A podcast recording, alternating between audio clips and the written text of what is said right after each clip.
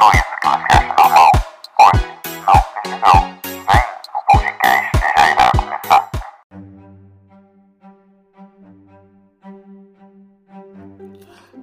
E aí, meus amigos? Beleza? Vamos para mais um episódio do Não é Legal. Isso mesmo. E o assunto de hoje é comportamento passivo-agressivo. Como assim, Edu? Como esse passivo ele pode ser agressivo? É sobre isso mesmo que vamos falar aqui. Sinais de que talvez você não perceba é, que seja agressividade, mas também é formas de serem agressivos. Por exemplo, tem pessoas que gostam de castigar pelo silêncio. Tem uma briguinha, né? Tem ali uma discussão, desentendi uma briguinha, não, um desentendimento. É, e a pessoa para de falar, né? Fica ali, fica castigando até por dias, semanas, o silêncio. Isso é um comportamento passivo-agressivo, ok? Mas vamos tentar entender melhor o que, que é isso.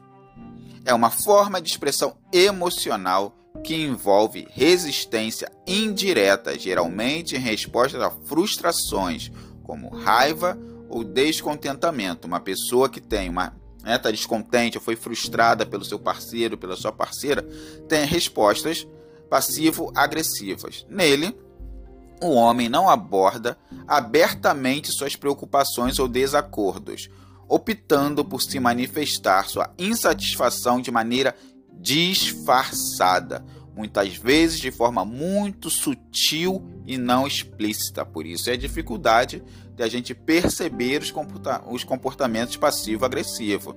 Os indivíduos que adotam comportamentos passivo-agressivos podem expressar sua contrariedade por meios de atitudes como procrastinação, sarcasmo, esquecimento intencional ou realizar tarefas de forma inadequada.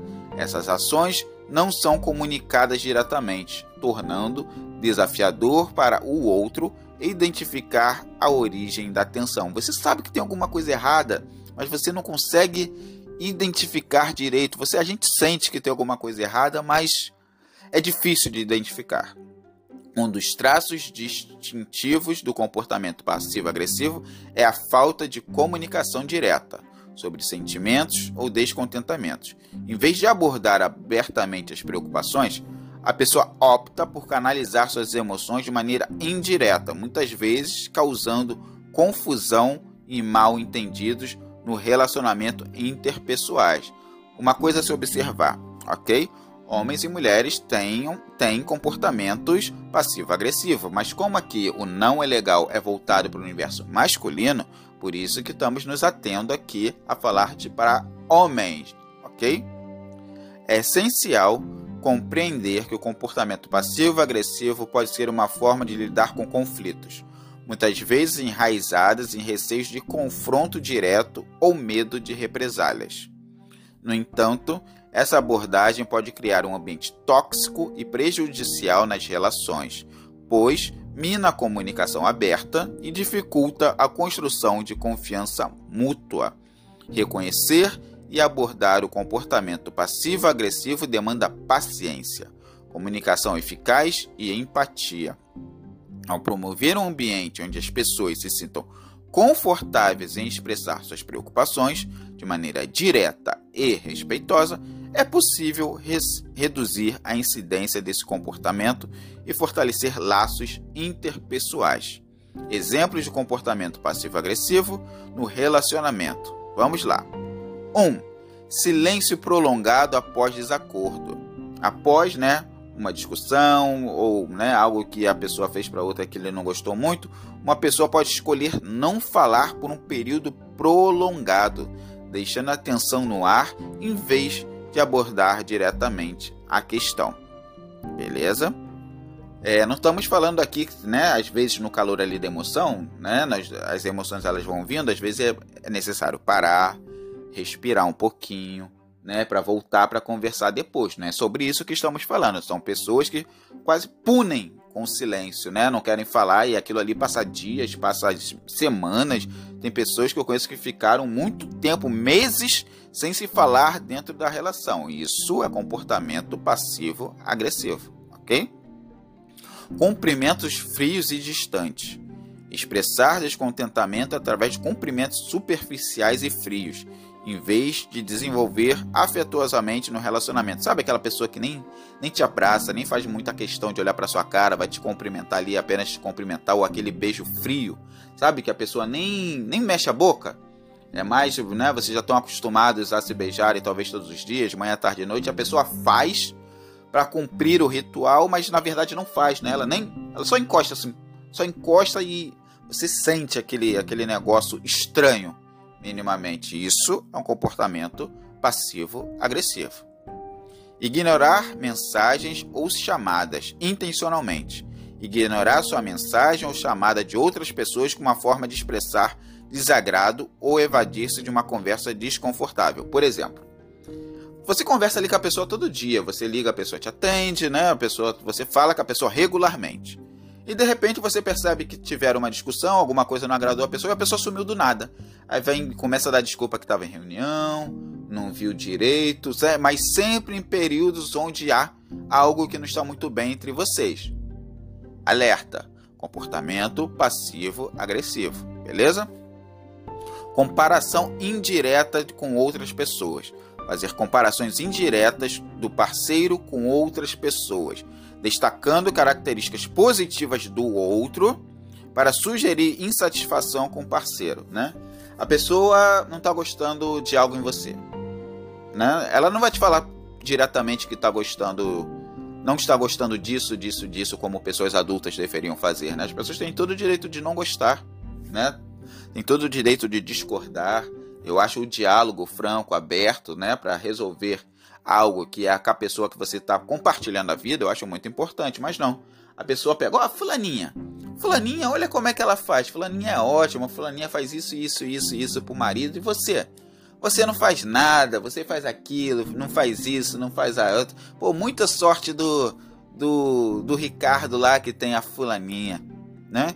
Ele, utiliza um exemplo, de, né? ele valoriza um lugar em detrimento do outro. Isso é comportamento passivo-agressivo. Ok? Manipulação com guilt tripping. Utilizar o sentimento de culpa como uma forma de influenciar o parceiro, sugerindo que suas próprias necessidades não estão sendo atendidas. Ele vai pôr a culpa vai trabalhar o seu sentimento de culpa, né? Às vezes a questão nem é dele, é, vocês estão falando algo que é de vocês, mas ele sempre vai trazer para ele, falando que o problema é com você, você que não está fazendo tal coisa direito, e você vai se sentir a ponto de se sentir culpada por aquilo ali que estão é, conversando. Né? Já que é uma relação, o que é construído é a partir de vocês, né? Não há um culpado, mas ele sempre responsabiliza, sempre culpabiliza o outro dentro do que está sendo conversado ali. Outra, recusa em colaborar em decisões importantes. Ao invés de participar ativamente de decisões significativas, a pessoa age de forma passiva, deixando o parceiro a responsabilidade de tomar todas as decisões. Ok?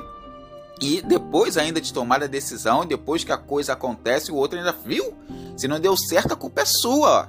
Você que fez isso, isso, isso. Ele se isenta de tomar a decisão inicialmente.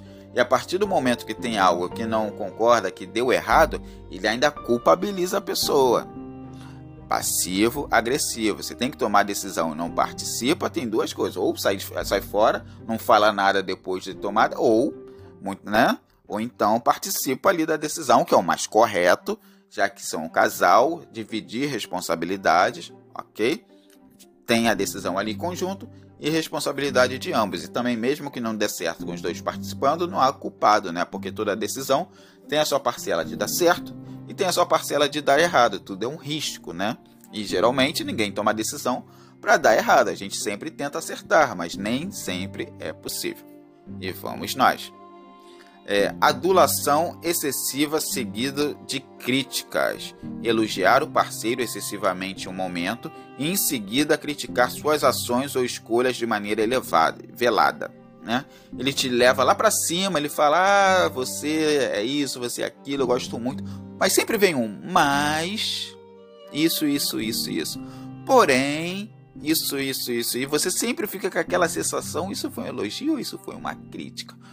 Porque, né, ele te leva ao mesmo tempo lá em cima, positivo, né? Leva para um lugar e no finalzinho sempre traz um outro um leva para um outro lugar. Provocações disfarçadas de brincadeiras. Fazer comentários provocativos disfarçados de brincadeiras, usando o humor como maneira de expressar insatisfação. Essa eu vou usar um. Nem vou falar de relacionamento, vou falar de trabalho. Um, que eu vivenciei isso. Né? Eu trabalhava numa universidade e tinha um rapaz que se achava muito engraçado, né? Todo dia ele levantava e fazia piadas de outros funcionários, né? Ele utilizava outros funcionários. Aí ele fazia piadinhas, mas na verdade nós sabíamos que eram indiretas, né? Aí ele transvestia de sorriso, contava uma história engraçada referente à pessoa, mas sabíamos que ele estava falando sério no final. E eu pontuei. Eu falei, é, por que, que você não fala diretamente com a pessoa? Você vem disfarçado de sorrisos, contando essas piadinhas, né? Dentro de piadas, historinhas, mas sabemos a mensagem que está sendo passada ali. Nunca mais fez. Então, brincadeiras, ok? Com muitas aspas. 9. Boicotes a plano do casal. Mostrar desinteresse ou resistência ativa em relação a planos ou atividades propostas pelo parceiro prejudicando a harmonia planejada. Beleza?